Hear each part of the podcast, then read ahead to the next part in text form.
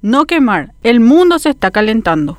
En la semana que pasó, el Grupo Intergubernamental de Expertos del Cambio Climático difundió su informe en el que se habla de las devastadoras consecuencias que tendrá para el mundo el aumento de 1,5 grados en la temperatura del planeta. ¿Por qué debería importarnos algo como esto? Porque se trata de algo que nos afecta directamente sobre nuestra cotidianeidad y el futuro de las próximas generaciones. Primero, porque según los expertos, los efectos son irreversibles. Y segundo, porque esto requerirá indefectiblemente la reconfiguración de nuestros hábitos en cuanto al uso de los recursos, la forma en que nos conducimos para actuar ecológicamente, si es que no queremos hacer que aumente la gravedad del asunto. Gran parte de la responsabilidad tienen las corporaciones que arrasan con los bosques o las empresas que en pro de sus bolsillos contaminan el ambiente y con quienes las autoridades ambientales han sido por demás complacientes. Ejemplos tenemos muchos, como la laguna Cerro o últimamente el lago Upoa, ambos recursos hídricos contaminados por curtiembres. Sin embargo, hay otra parte en la cuota de responsabilidad, en nosotros. A diario vemos otrora arroyos convertidos